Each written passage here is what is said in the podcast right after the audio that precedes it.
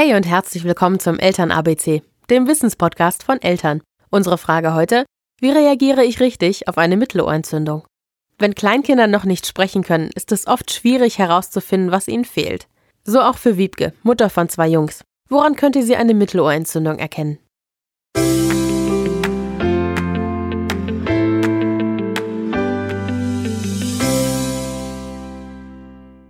Unser kleiner Mann ist jetzt knapp über ein Jahr alt und vor ein paar Wochen hat er sich ganz doll die Ohren gerieben. Das ging den ganzen Tag so. Wir waren fast davon überzeugt, dass es sich um eine Mittelohrentzündung handelt, was sich aber zum Glück nicht bestätigt hat. Jetzt frage ich mich aber, wie erkenne ich eine Mittelohrentzündung bei einem Kleinkind, was noch nicht sprechen kann? Und was kann ich dagegen tun?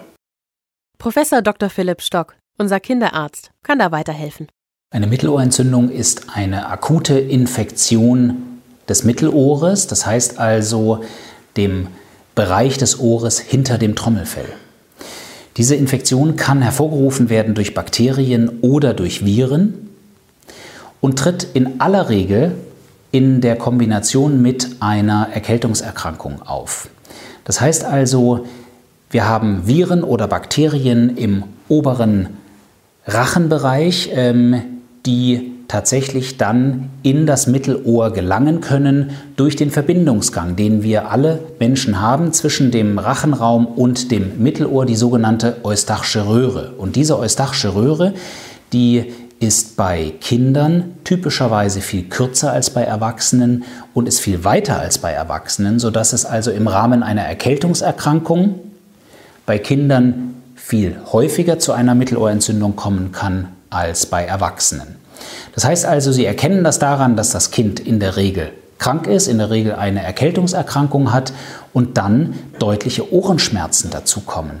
Denn eine solche Mittelohrentzündung, die tut wirklich wahnsinnig weh. Das sind heftigste pulsierende Schmerzen, ähm, die die Kinder dann angeben. Und das ist wirklich nicht zu unterschätzen. Diese Schmerzen sind sehr, sehr stark und daran erkennen Sie das.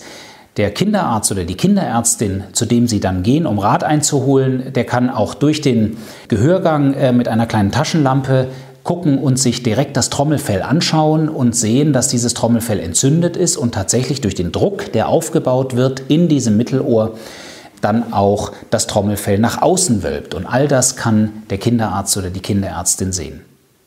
Was können Sie jetzt also tun, wenn Sie ein Kind zu Hause haben, welches erkältet ist und wo möglicherweise ein Schnupfen da ist und Sie das Gefühl haben, hier könnte eine Mittelohrentzündung noch zusätzlich entstehen, sorgen Sie dafür, dass diese eustachische Röhre nicht zuschwillt im Rahmen der Erkältungserkrankung, sondern dass tatsächlich diese Bakterien oder Viren auch weiterhin ähm, das Mittelohr wieder verlassen können und das tun Sie durch regelmäßiges und frühzeitiges Nasenspray.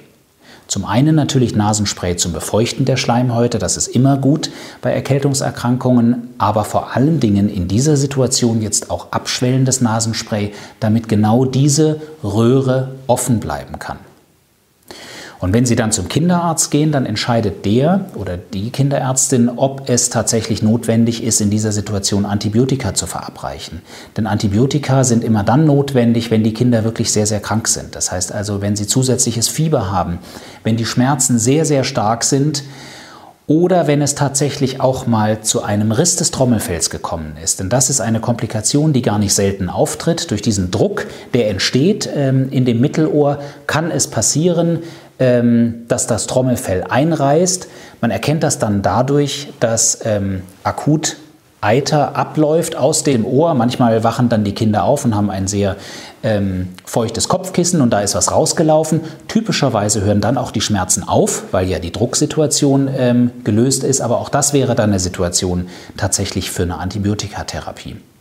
Wichtig also, beobachten Sie Ihr Kind wenn es eine Erkältungserkrankung hat, ähm, versuchen Sie herauszufinden, ob zusätzliche Ohrenschmerzen auftreten, entstehen dann frühzeitig abschwellende Nasentropfen oder Nasenspray und dann zum Kinderarzt, um zu entscheiden, ob eine Antibiotikatherapie notwendig ist oder nicht. Machen Sie sich keine Sorgen, wenn es zu einem solchen Einriss des Trommelfells gekommen ist. Das passiert ganz häufig.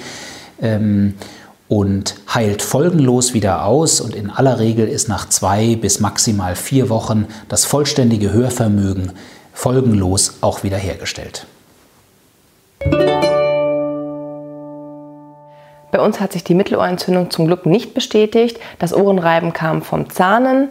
Aber jetzt weiß ich ja dank der Tipps, wie ich eine Mittelohrentzündung rechtzeitig erkenne.